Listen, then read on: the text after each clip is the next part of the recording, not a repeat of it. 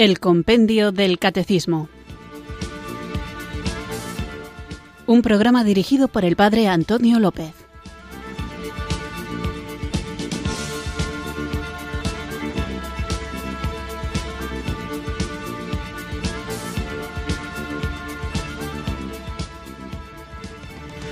Muy buenas tardes, queridos oyentes de Radio María. Recibido un cariñoso saludo desde Irurzun, en Navarra, quienes sintonizáis una tarde más esta radio que cambia vidas, Radio María, la emisora de la Virgen, para escuchar el programa El Compendio del Catecismo, nuestro programa diario de formación de lunes a viernes de 4 a 5 de la tarde, una hora antes en las Islas Canarias, donde vamos resolviendo las preguntas que el propio compendio del catecismo nos ofrece de una manera resumida pero profunda para que conozcamos la solidez de las enseñanzas que hemos recibido. Ser creyente, ser seguidor de Jesús, implica a toda la persona y eso significa que nuestro corazón le pertenece a Dios, pero también nuestro intelecto, nuestro cuerpo, nuestros afectos y todos nuestros deseos, sueños, aspiraciones, anhelos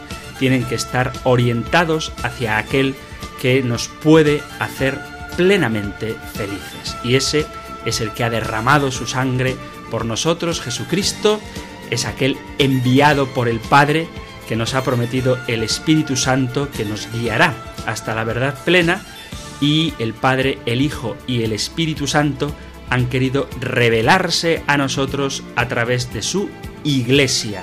Y dentro de esta iglesia nosotros podemos conocer la plenitud de la verdad y tener en ella todos los elementos necesarios para alcanzar la salvación. Así que fieles a la tradición, fundamentados en la Sagrada Escritura y guiados por el Magisterio, peregrinamos por este mundo en el que somos arrojados como corderos en medio de lobos de manera segura. Y estamos seguros, estamos tranquilos, porque sabemos que estamos subidos en la barca de Pedro, aquella donde el Señor descansa, acompaña a sus discípulos y cuando hay una tempestad, con su palabra, con la fuerza de su voz, calma esa tempestad.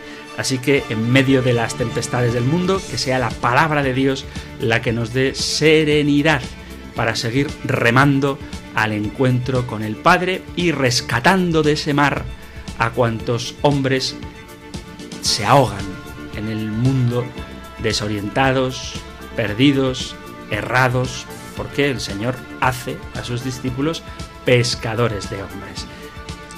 ¿Cómo podemos nosotros pescar si también a veces parece que hacemos aguas? Pues confiando en el Señor, confiando en su palabra y conociendo la doctrina. Y para eso, para conocer la doctrina, está este programa de El Compendio del Catecismo. Así que vamos a invocar juntos el don del Espíritu Santo para que Él nos guíe y nos acompañe durante esta hora. En actitud de oración, invoquemos juntos el don de Dios.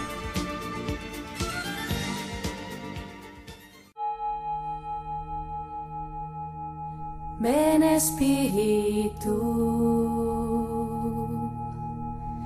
ven Espíritu, ven Espíritu.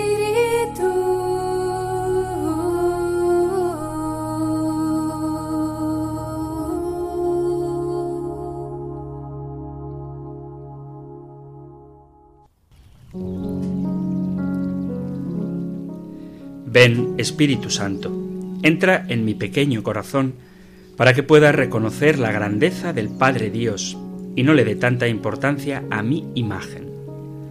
Regálame una gran sencillez para que reconozca claramente que yo no soy ni puedo ser el centro del universo. Entonces los demás no tienen la obligación de estar pendientes de mí girando a mi alrededor. Prefiero girar alrededor del Padre Dios para adorarlo y alrededor de los demás para servirlos. Dame la gracia de ser más sencillo para vivir feliz cada momento sin estar pendiente de mí mismo y de la mirada ajena. Toma, Espíritu Santo, todos mis orgullos y vanidades y quema todo eso con tu fuego divino. Dame la sencillez de los santos, la alegría humilde de San Francisco de Asís, la generosidad desinteresada de Teresa de Calcuta.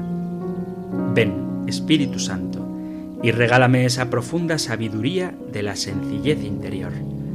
Amén.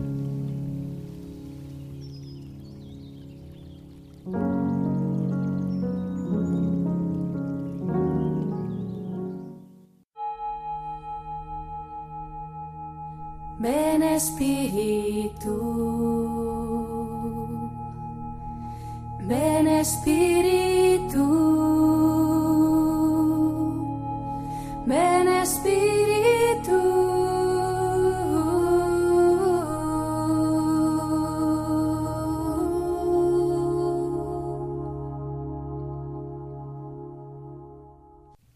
En la presencia del Espíritu Santo, guiados por su inspiración, comencemos nuestro programa de hoy, que va a ser un poco especial.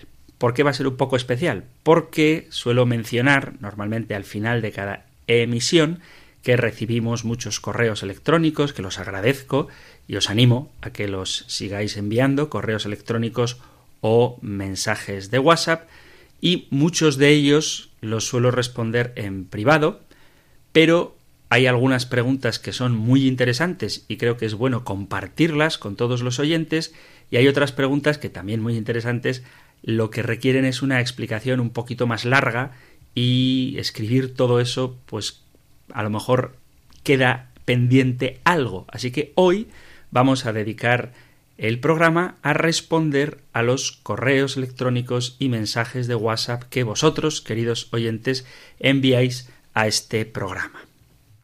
Sabéis que podéis hacerlo siempre que queráis en el correo electrónico compendio arroba o en el número de teléfono móvil para WhatsApp 668-594-383. 668-594-383, donde podéis escribir vuestro mensaje o dejar grabado un audio, o al correo electrónico compendio arroba radiomaria.es. Pues como digo, bendito sea el Señor, todos los días, creo que sin excepción, todos los días llega algún correo, muchos de ellos son pues para animarme y felicitarme, cosa que agradezco de todo corazón, y muchísimos de ellos, la mayoría, suelen ser las dos cosas, dar gracias y luego hacer alguna pregunta. Así que, como digo, vamos a tratar hoy de responder a las más que podamos, Intentaré hacerlo más o menos en el orden en el que han llegado. Esto lo advierto porque es verdad que hay preguntas que a lo mejor se repiten.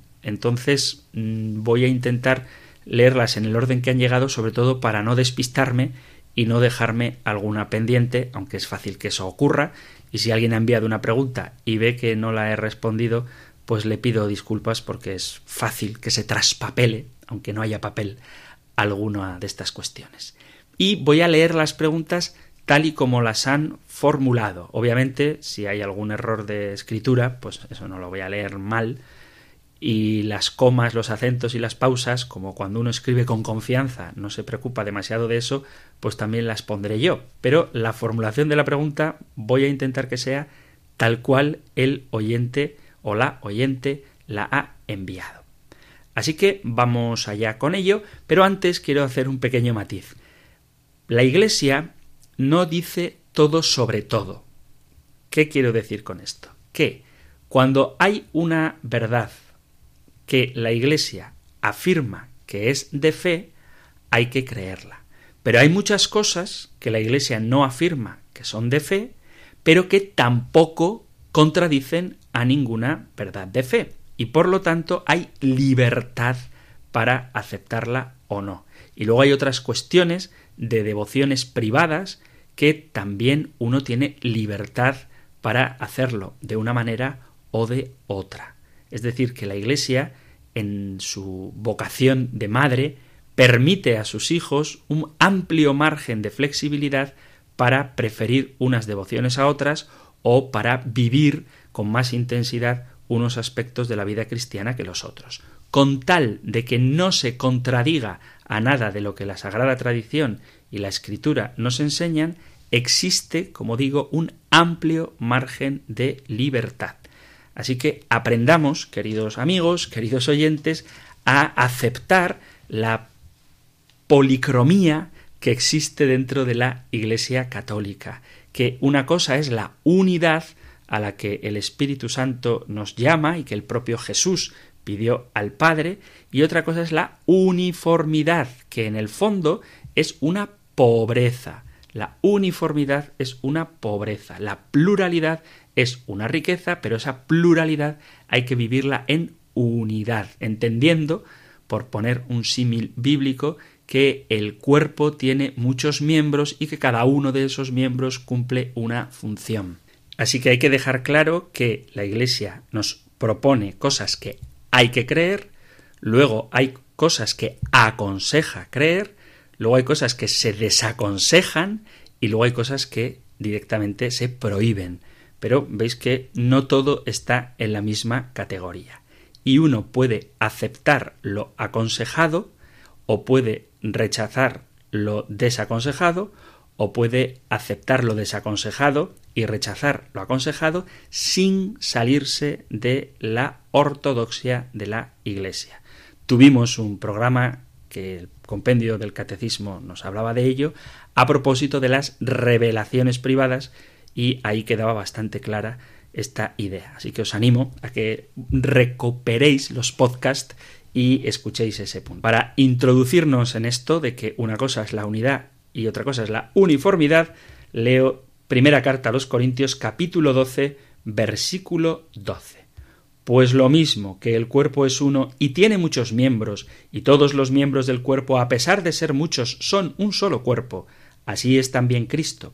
Pues todos nosotros, judíos y griegos, esclavos y libres, hemos sido bautizados en un mismo espíritu para formar un solo cuerpo, y todos hemos bebido de un solo espíritu. Pues el cuerpo no lo forma un solo miembro, sino muchos. Si dijera el pie, puesto que no soy mano, no formo parte del cuerpo, ¿dejaría por eso de ser parte del cuerpo? Y si el oído dijera, puesto que no soy ojo, no formo parte del cuerpo, ¿dejaría por eso de ser parte del cuerpo? Si el cuerpo entero fuera ojo, ¿dónde estaría el oído? Si fuera todo oído, ¿dónde estaría el olfato? Pues bien, Dios distribuyó cada uno de los miembros en el cuerpo como quiso. Si todos fueran un solo miembro, ¿dónde estaría el cuerpo? Sin embargo, aunque es cierto que los miembros son muchos, el cuerpo es uno solo. El ojo no puede decir a la mano no te necesito, y la cabeza no puede decir a los pies no os necesito, sino todo lo contrario. Los miembros que parecen más débiles son necesarios. Bueno, hasta aquí la cita de San Pablo en la primera carta a los Corintios capítulo 12 he leído desde el versículo 12 al versículo 22, pero todavía sigue San Pablo con este símil Así que aprendamos, hermanos, a reconocer nuestro lugar en el cuerpo de la Iglesia y no pidamos a otros miembros fieles a la Iglesia, pero con otras funciones, con otras sensibilidades, que se asemejen en todo a nosotros. Porque, vuelvo a repetir, que esto es una idea del Papa Benedicto XVI, la uniformidad no es la unidad. Y lo que el Señor nos pide es unidad. Bueno, pues con esta libertad de los hijos de Dios, vamos allá con las preguntas de nuestros queridos oyentes.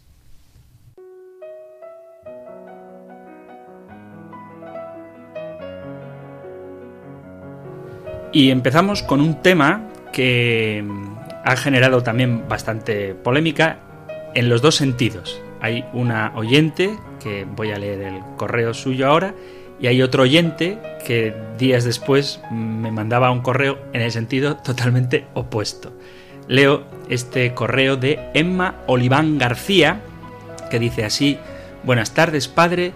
Hoy en el programa, al final del todo, usted ha dicho que cuando se reza el Padre Nuestro en la Eucaristía no hay que alzar las manos. Lo siento, pero los sacerdotes de mi parroquia nos indicaron hace ya más de 20 años que era un gesto de alabanza y súplica al Señor. Estoy algo confusa, ya que para mí, que soy muy visual, es importante en la Eucaristía tener una actitud tanto interior como exterior digna y de respeto y amor a nuestro Señor. Yo siempre alzo las manos como todos mis hermanos y también el sacerdote, y por supuesto me arrodillo en la consagración. Por favor, ¿me puede aclarar el motivo? Muchas gracias y la paz. Un saludo. Bueno, pues un saludo también para ti, espero que estés escuchando el programa y vamos a ver qué podemos decir a este respecto. Voy a empezar, si le parece a nuestros oyentes, hablando un poquito en general de la liturgia. Me consta que en Radio María hay muy buenos programas de liturgia y si no han tratado este tema seguro que pronto lo hacen. Es verdad que hay mucha gente que cuando va a misa observa una variedad de comportamientos en los distintos fieles. Por ejemplo, hay gente que cuando hay canto se calla. Esto, los coros, esto también es importante subrayarlo, los coros están para sostener el canto, no para sustituir el canto. O personas que cuando rezan el Gloria o el Credo o el Padre Nuestro, en vez de hacerlo en voz alta, pues lo hacen susurrando porque piensan que así están más cerca de Dios. O gente que después de comulgar se queda sentada, encogida, en una actitud de oración interior, hasta que acabe la misa, porque después de haber recibido el cuerpo de Cristo, entienden que en su oración íntima, quedándose sentados y recogidos en un rincón de la iglesia, pues tienen una sensación de la presencia de Cristo más intensa. Bueno, todo esto tiene su justificación. Estamos partiendo de que la gente que va a la iglesia hace las cosas de buena voluntad para dar gloria al Señor, para beneficiarse de su presencia eucarística y todas las actitudes que toma la gente en la iglesia son seguramente justificadas. Pero eso no significa que sean correctas. Como decía un sacerdote, me lo decía a menudo, que algo sea justificable no significa que sea justo. ¿Por qué? Porque nos olvidamos de cuál es la esencia de la liturgia, cuál es la naturaleza profunda que tiene la liturgia, que es precisamente no una oración individual, sino una oración de la Iglesia, una oración comunitaria, una oración del cuerpo místico de Cristo en el que el Espíritu Santo está siempre vuelto al Padre. Esta esencia eclesial de la liturgia nos pide que participemos en la celebración con una atención comunitaria, rezando juntos con las mismas palabras y los mismos gestos, insertándonos completamente en la oración de la comunidad que con un solo corazón y una sola alma celebra el misterio del Señor. Por eso, en la misa, que es una oración litúrgica, como en las demás celebraciones sacramentales, el bautismo, la confirmación, el matrimonio, la confesión, la actitud común del cuerpo que deben observar todos los participantes es signo de la unidad de los miembros de la comunidad cristiana reunidos para la sagrada liturgia. Este, esta comunión, esta unión de gestos manifiesta el hecho y favorece la intención de los sentimientos de la Iglesia en cuya oración nosotros estamos participando. Por eso hay que distinguir las cosas que tú puedes o debes hacer durante la celebración litúrgica de las cosas que tú puedes hacer en tu oración privada o en una oración comunitaria no litúrgica. Por lo tanto, hay que rezar juntos y realizar comunitariamente los mismos gestos como signo de comunión precisamente para vivir esta dimensión comunitaria de la oración litúrgica, que es distinta de la oración personal. Entonces, esto con respecto a por qué hay que ponerse de rodillas, pues porque lo pide el ordenamiento general del misal romano en el número 43, donde se dice que debemos arrodillarnos en el momento de la consagración.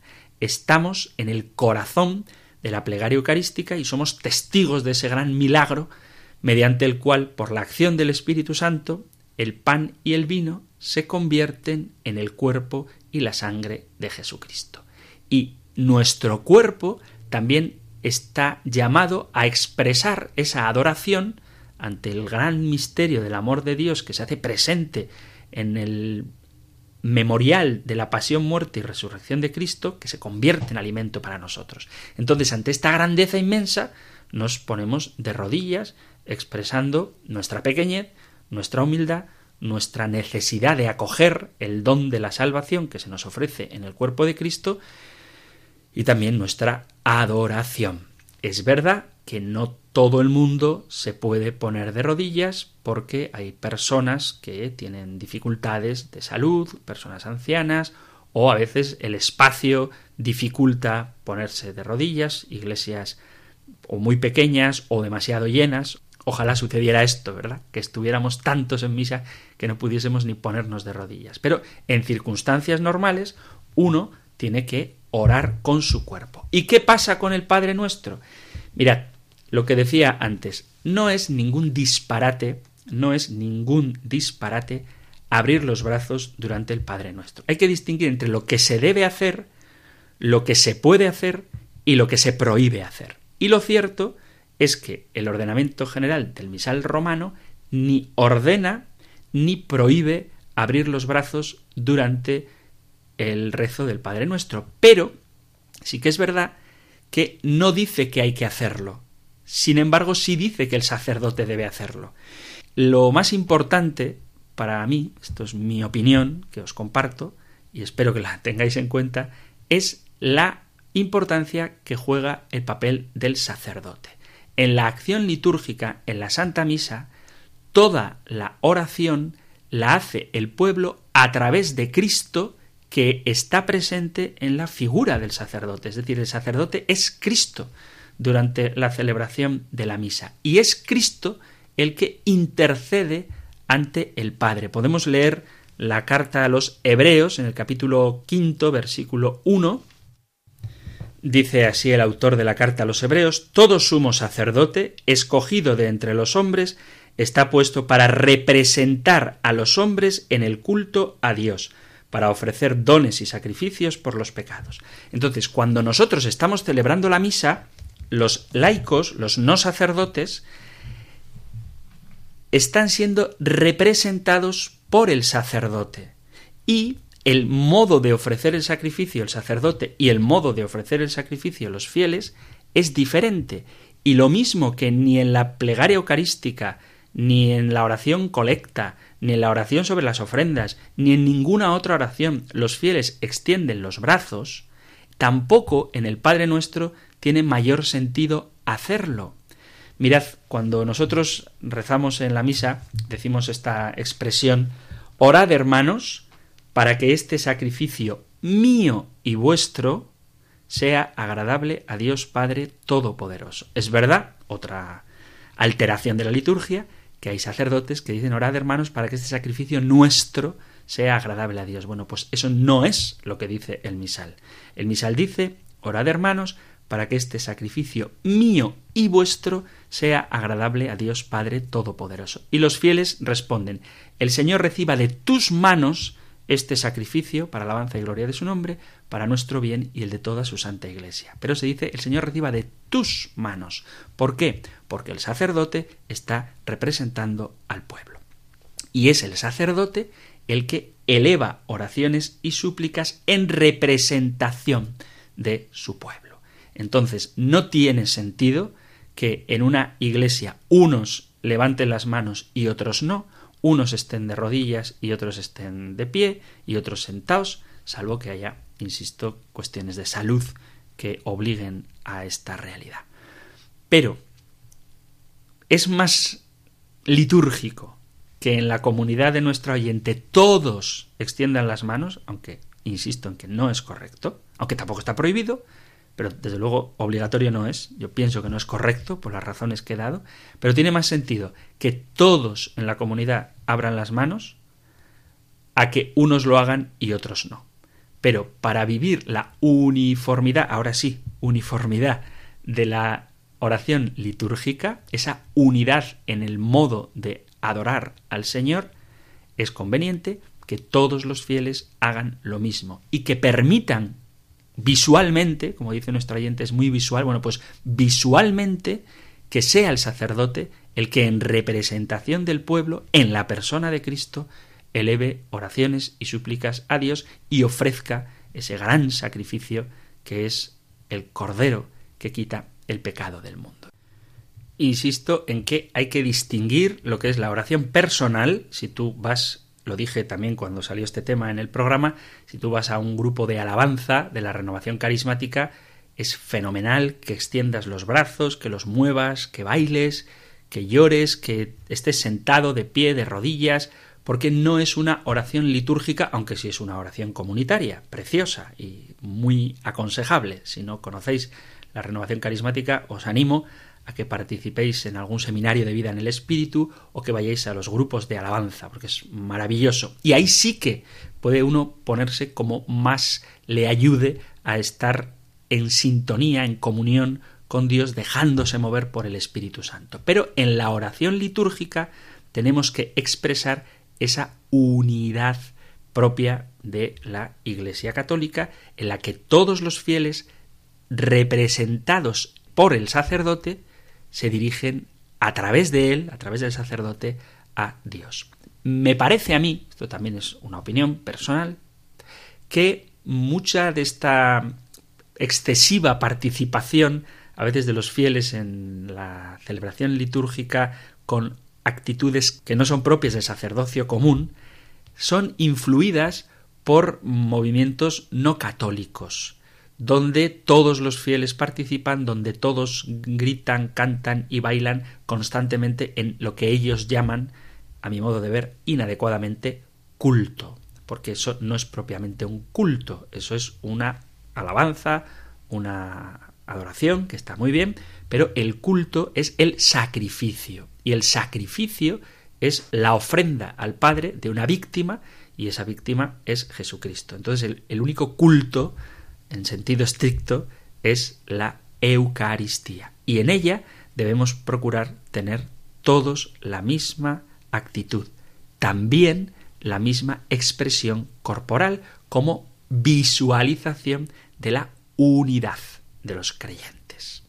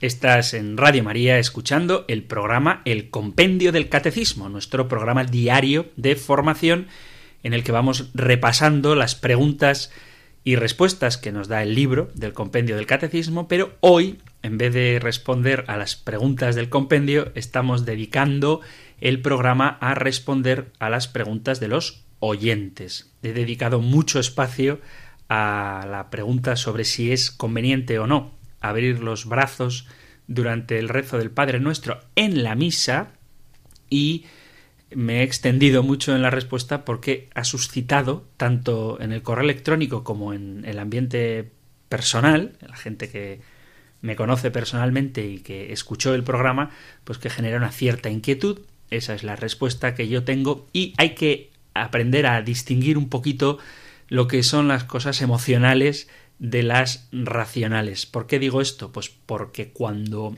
un tema me afecta personalmente, me cuesta más asimilar lo que me dicen, porque me implica la vida. Entonces tenemos que ser humildes para aceptar que no todo lo que hacemos, aunque no sea un pecado, obviamente, pero que no todo lo que hacemos está bien del todo.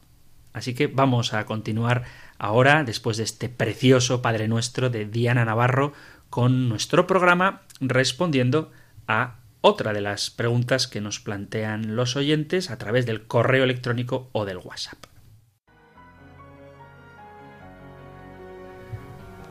Hubo varias preguntas en un mismo día en las que el planteamiento era sobre todo referente al infierno. Voy a leer las preguntas pero no las voy a contestar. Decía un oyente, programa perfecto, muchísimas gracias. Es demasiado decir eso, pero gracias. Un placer escucharle, de nuevo gracias. Me encantaría oír sus comentarios en relación con el infierno como cárcel en la que las llaves para el acceso y la condena las acciona el propio afectado. Felicidades.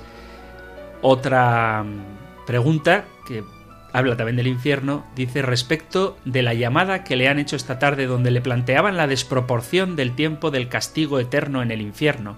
Mi forma de verlo es que la vida eterna no existe el tiempo, sino un presente continuo, con lo que la noción de desproporción desaparece. Y a estos dos oyentes les tengo que pedir paciencia, porque muy pronto vamos a ver la caída, el pecado el ángel caído y en ese contexto probablemente hablemos del infierno, pero lo haremos más adelante cuando en el compendio tratemos el tema de la escatología. ¿De acuerdo? Pero os pido paciencia para hablar por encima de estas preguntas que nos hacen los oyentes y os animo a que seáis fieles a escuchar el compendio del catecismo y que vayamos aguardando porque muchas verdades de fe se sostienen sobre otras y por eso el esquema que tiene el compendio del catecismo y el catecismo mayor es muy pedagógico, puesto que uno no puede entender qué es el infierno, por ejemplo, si no entiende qué es el pecado, porque tratar de explicar lo uno sin lo otro va a hacer que nos dejemos arrastrar a veces por imágenes que no tienen mucho que ver con la verdad revelada.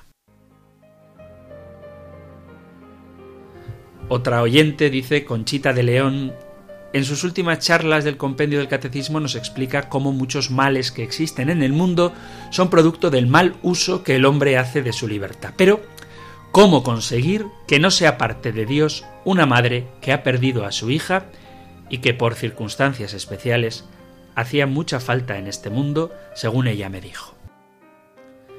Bueno, esto es una pregunta interesante y dura, porque ¿qué madre no necesita especialmente a su hijo? ¿Cómo no apartarse de Dios? Yo le diría, contemplando al Hijo de Dios crucificado. Lo dije y lo repito, la única respuesta consoladora que podemos encontrar ante el enigma del dolor y del sufrimiento es Cristo crucificado que con su muerte ha vencido definitivamente a la muerte. Y en esos momentos especiales de dolor, de sufrimiento, creo que apartar la mirada de Cristo es el peor de los errores que podemos cometer. Si uno sufre y se aparta de Dios, que es el único que puede consolarnos con la esperanza de que nos beneficiaremos ya en esta vida, pero sobre todo en la vida eterna, de los méritos de la pasión, muerte y resurrección de Cristo, si perdemos esa perspectiva, no nos queda nada.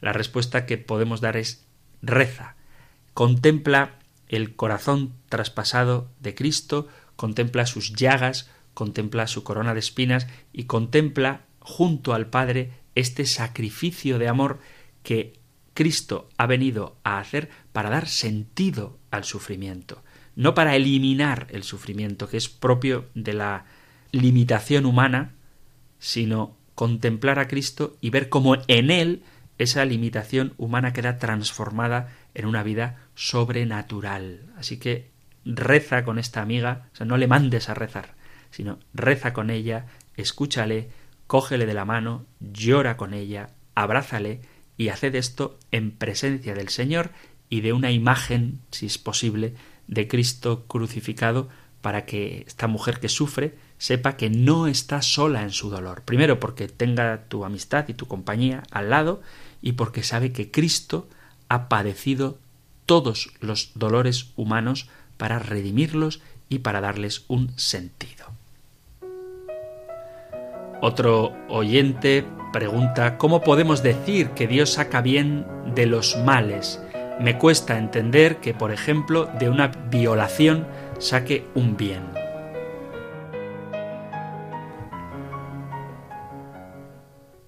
Vuelvo a repetir una idea que hay que entenderla. Tenemos que ver las cosas con perspectiva sobrenatural. Desde luego que el Señor no saca un bien moral de una violación. Desde luego que no. Pero hay que entender y es un tema muy delicado, que el bien que Dios defiende cuando permite algo como esto es el bien de la libertad del hombre. La libertad es un bien en sí misma, pero puede ser mal utilizada. Y hay que esperar que Dios, en su infinita justicia y misericordia, dé a cada uno lo que merece.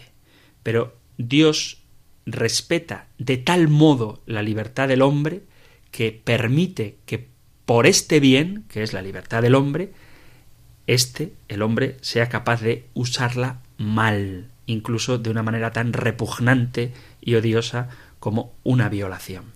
La respuesta definitiva la encontraremos en la vida eterna. Ojo, que esto no significa que no tengamos que luchar aquí y ahora contra este tipo de aberraciones, pero teniendo como perspectiva última el juicio de Dios, que nos ha dado un bien máximo, que es la libertad, del que nos va a pedir cuentas. Os leo el que quizás sea el pasaje con la expresión más dura de Jesús que es precisamente contra aquellos que escandalizan a los pequeños. Leo Evangelio de Lucas capítulo 17, versículo primero. Dice, dijo pues a sus discípulos, es imposible que no haya escándalos, pero hay de quien los provoca. Al que escandaliza a uno de estos pequeños, más le valdría que le ataran al cuello una piedra de molino y lo arrojasen al mar. Tened cuidado. Esto dice Jesús. Es inevitable que haya escándalos, pero hay de aquel que los provoca. Vamos con otra pregunta de uno de nuestros oyentes que nos plantea una cuestión doble. Dice así el oyente, dice usted que Dios no evita el mal porque respeta la libertad, pero yo veo que cuando Dios quiere evita el mal, por ejemplo, lo que hizo con San Pablo. Se le mostró tan evidentemente que no podía negarse. Sí, era libre, pero ante la manifestación de Jesucristo no podía decir que no. ¿Por qué Dios no lo hizo con Lenin, Stalin, Hitler, etcétera? Bueno, pues yo discrepo con nuestro oyente a propósito de que San Pablo no podía negarse o de que si Jesús se hubiera parecido a Lenin, Hitler, Stalin o a cualquiera, estos se hubieran convertido. Vamos a escuchar la famosa y preciosa parábola de el rico a quien la tradición llama Epulón, y Lázaro, que encontramos, si no me equivoco, en el capítulo 16 del evangelista Lucas. Efectivamente, Lucas 16, 19 dice así, había un hombre rico que se vestía de púrpura y de lino y banqueteaba cada día. Y un mendigo llamado Lázaro estaba echado en su portal cubierto de llagas y con ganas de saciarse de lo que caía de la mesa del rico. Y hasta los perros venían y le lamían las llagas. Sucedió que murió el mendigo y fue llevado por los ángeles al seno de Abraham. Murió también el rico y fue enterrado. Y estando en el infierno, en medio de los tormentos, levantó los ojos y vio de lejos a Abraham y a Lázaro en su seno, y gritando dijo Padre Abraham, ten piedad de mí, y manda a Lázaro que moje en agua la punta del dedo y me refresque la lengua, porque me torturan estas llamas. Pero Abraham le dijo Hijo, recuerda que recibiste tus bienes en tu vida, y Lázaro a su vez males. Por eso ahora él es aquí consolado, mientras que tú eres atormentado. Y además entre nosotros y vosotros se abre un abismo inmenso, para que los que quieran cruzar desde aquí hacia nosotros no puedan hacerlo, ni tampoco pasar de ahí hasta nosotros. Él dijo Te ruego entonces, padre, que le mandes a casa de mi padre, pues tengo cinco hermanos, que les dé testimonio de estas cosas, no sea que también ellos vengan a este lugar de tormento. Abraham le dice Tienen a Moisés y a los profetas, que los escuchen. Pero él dijo No, padre Abraham, pero si un muerto va a ellos, se arrepentirán. Abraham le dijo Si no escuchan a Moisés y a los profetas, no se convencerán ni aunque resucite un muerto. Así que no es verdad que la mera aparición de un difunto resucitado suponga necesariamente la conversión. Es verdad que San Pablo se convirtió cuando vio al Señor resucitado, camino de Damasco, pero también es verdad que San Pablo tenía su corazón orientado hacia Dios. San Pablo perseguía a los cristianos porque quería ser fiel a Dios. Él pensaba que el cristianismo, la nueva filosofía, la nueva religión, el nuevo estilo de vida, suponía una ruptura con el pacto de Moisés y él quería mantenerse fiel a esa alianza con Dios. Cuando San Pablo se encuentra con Jesucristo, sigue con su corazón orientado hacia Dios, pero esta vez descubre en Jesucristo la plenitud de la revelación y entiende, con el paso del tiempo, pero entiende que Jesucristo es Dios y que en él se cumple el pacto de la antigua alianza. De alguna manera, San Pablo siempre ha querido cumplir la voluntad de Dios, pero cuando no conocía a Jesucristo, lo hacía persiguiendo a la Iglesia porque pensaba que ésta era enemigo, enemiga de Dios, y cuando conoce a Jesucristo lo hace sirviendo a la Iglesia porque entiende que esta es la voluntad de Dios. Pero el corazón de Pablo siempre está volcado hacia Dios. No así el corazón de los hombres, porque estoy seguro de que Dios a estos personajes que menciona el oyente, Lenin, Stalin y Hitler, a ellos también el Señor les habrá llamado a la conversión de maneras misteriosas como hace con todo el mundo. El Señor no se cierra a nadie. El problema es que el corazón de los hombres sí que se cierra a Dios y por eso estos no responden a las múltiples llamadas que el Señor pudo haberles hecho. Tenían el testimonio de la Iglesia, tenían la Sagrada Escritura, el testimonio de los mártires, que muchos de ellos fueron provocados precisamente por estos personajes y quisieron desoír esa llamada que Dios les hace a través de los medios ordinarios, que son muy importantes. Pero incluso, hablando de los medios extraordinarios, nosotros sabemos cómo han respondido a estas apariciones extraordinarias las personas que han respondido a ellas. Sabemos cómo respondió Sor Faustina Kowalska o cómo respondieron los videntes de Fátima o de Lourdes, pero no sabemos cuánta gente puede haber tenido revelaciones privadas y han prescindido de ellas, han pasado de ellas. ¿Por qué?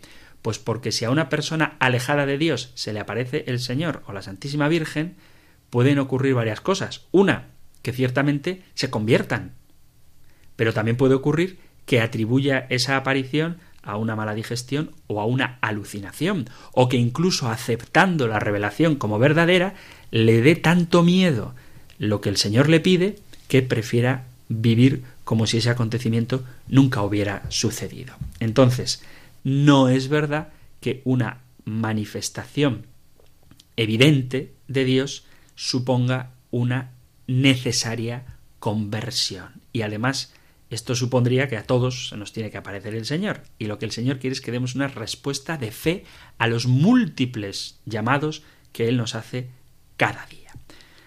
Sigue este oyente en el mismo correo diciendo una afirmación disfrazada de pregunta, pero no es una pregunta, es una afirmación, teniendo en cuenta que es evidente todo el mal que hace y dice Bergoglio, cualquiera puede estar bien informado si quiere y da los nombres de varios lugares donde según él uno se puede formar de los males que dice y hace Bergoglio, pero no los voy a reproducir, y si no quiere saberlo, se lo resumo en otro correo. La pregunta es, ¿por qué usted es cómplice del mal de Bergoglio? Bueno, vamos a ver, querido oyente.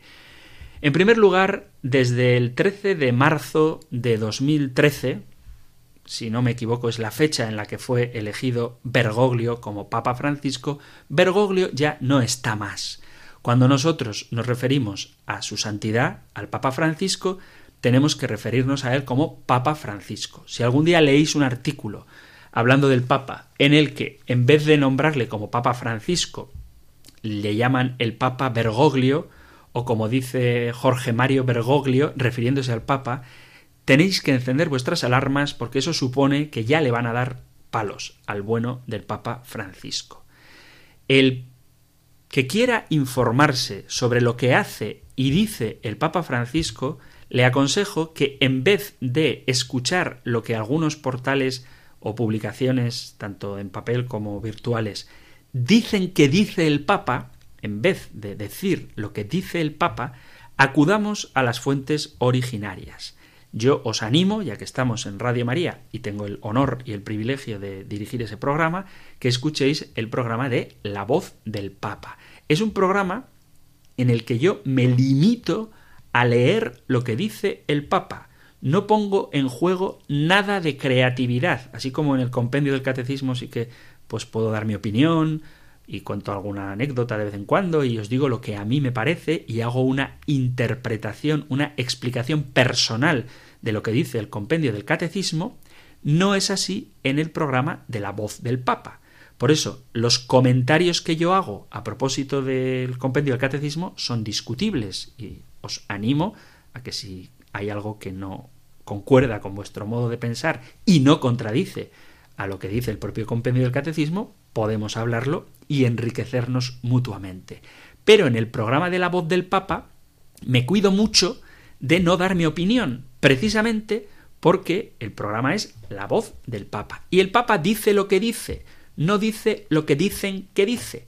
Así que el que quiera informarse de lo que dice el Santo Padre, que acuda a las fuentes oficiales, al Observatorio Romano, a la página de internet vatican.va o, si no necesita estar en la última actualidad, pero quiere conocer de primera mano lo que dice el Papa, que escuche los martes de 11 a 12 en Radio María el programa La voz del Papa. Porque todo lo que no sea acudir directamente a la fuente está en peligro de ser pasado por la interpretación del que escribe ese artículo o del que da esa opinión.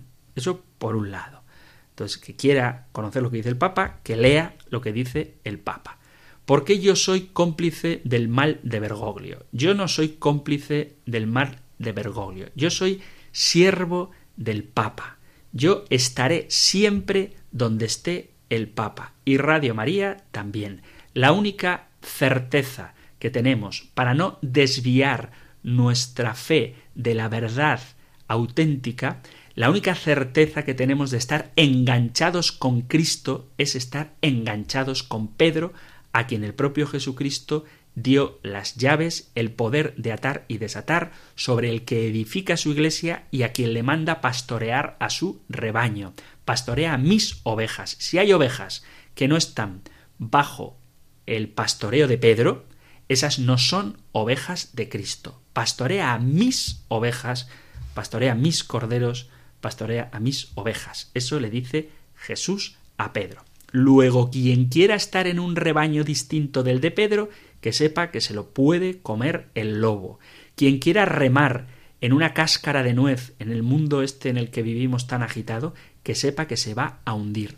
Yo y Radio María vamos a nadar siempre en la barca de Pedro. Es en ella donde el Señor calma la tempestad. Bien, dicho esto, uno puede legítimamente tener mayor o menor simpatía personal por el Papa Francisco. Uno puede querer, como a veces se quiere, que el Papa Francisco sea más específico en las cosas que dice. Uno puede desear que se lo den todo masticado y definido, y puede pedírselo al Papa, pero siempre desde la fidelidad, nunca fuera de la Iglesia. Decir que el Papa Francisco es el mal es lo mismo que hacían los judíos cuando acusaban a Cristo de expulsar los demonios con el dedo del demonio. Y os voy a leer el pasaje entero porque es muy importante. Dice Evangelio de Mateo capítulo 12 versículo leo desde el 22. Entonces le fue presentado un endemoniado ciego y mudo y lo curó, de suerte que el mudo hablaba y veía. Y toda la multitud asombrada decía ¿No será este el hijo de David? Pero los fariseos al oírlo dijeron Este expulsa a los demonios con el poder de Belcebú, príncipe de los demonios. Es decir, como no les gusta lo que Jesús hace, le acusan a Jesús de ser príncipe de los demonios. Pero él, dándose cuenta de sus pensamientos, les dijo Todo reino dividido internamente va a la ruina, y toda ciudad o casa dividida internamente no se mantiene en pie. Si Satanás expulsa a Satanás, está dividido contra sí mismo. ¿Cómo va a subsistir su reino? Y si yo expulso los demonios con el poder de Belcebú, vuestros hijos con el poder de quien los expulsan, por eso ellos os juzgarán. Pero si yo expulso los demonios por el Espíritu de Dios, es que ha llegado a vosotros el reino de Dios. ¿Cómo podrá uno entrar en la casa de un hombre fuerte y llevarse su ajuar si no ata primero al fuerte? El que no está conmigo está contra mí, el que no recoge conmigo desparrama. Y atención, por eso os digo que cualquier pecado o blasfemia serán perdonados a los hombres, pero la blasfemia contra el Espíritu no será perdonada. ¿Por qué digo este texto? Porque decir que aquel que tiene el Espíritu de Dios para dirigir a su iglesia es el mal, es tanto como un pecado contra el Espíritu Santo. Ojo, ¿eh? No estoy diciendo que no se pueda discrepar de algunas opiniones del Papa. No estoy diciendo que te tenga que caer bien. Estoy diciendo que como digas que el cómplice del mal es Bergoglio, como tú digas que el Papa es malo, estás incurriendo en un pecado gravísimo porque estás quitando a aquel sobre quien Dios ha puesto la autoridad, aquel sobre que Jesucristo ha edificado su iglesia, aquel que tiene el Espíritu Santo para guiar a la iglesia, estás rompiendo con él y estás quedando a merced de cualquier lobo. El lobo se puede vestir de una especie de inmovilismo cristiano o el lobo se puede vestir de una especie de progresismo cristiano, pero tanto el uno como el otro desnaturalizan la esencia de la figura del Papa. Así que, queridos oyentes, se puede discrepar del Papa Sí. ¿Se puede sentir menos simpatía por el Papa? Sí, se puede. Hablábamos al principio de lo que se puede y de lo que es obligatorio y de que no tenemos que ser uniformes en todo, pero siempre en fidelidad a Él. Y no se puede decir como católicos que el Papa sea malvado, porque eso es prácticamente, como he citado, un pecado contra el Espíritu Santo. Queridos amigos, Queridos oyentes, se nos acaba el tiempo. Hoy no hay llamadas porque me he liado un poco y porque ya hemos dedicado bastante tiempo a vuestras preguntas. Sé que os quedáis con ganas, yo también, de hablar con vosotros, pero el tiempo es el que es, así que os doy la bendición del libro de los números. El Señor te bendiga y te proteja, ilumine su rostro sobre ti, y te conceda su favor, el Señor te muestre su rostro y te conceda la paz. Muchísimas gracias por estar ahí, gracias por escuchar el compendio del catecismo y si queréis, volvemos a encontrarnos en un próximo programa. Un fuerte abrazo.